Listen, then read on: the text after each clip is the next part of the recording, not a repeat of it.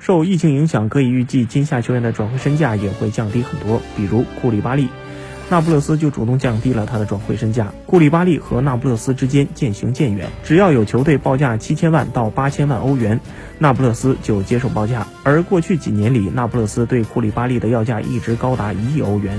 曼联在此前几个转会窗口里一直和库里巴利传出绯闻。除此之外，利物浦、巴黎圣日耳曼这两家豪门也有意在今夏得到库里巴利。布里巴利现年二十八岁，司职中后卫。此前几个赛季，他是意甲赛场最为优秀的中卫之一。本赛季，他为那不勒斯出场二十一次。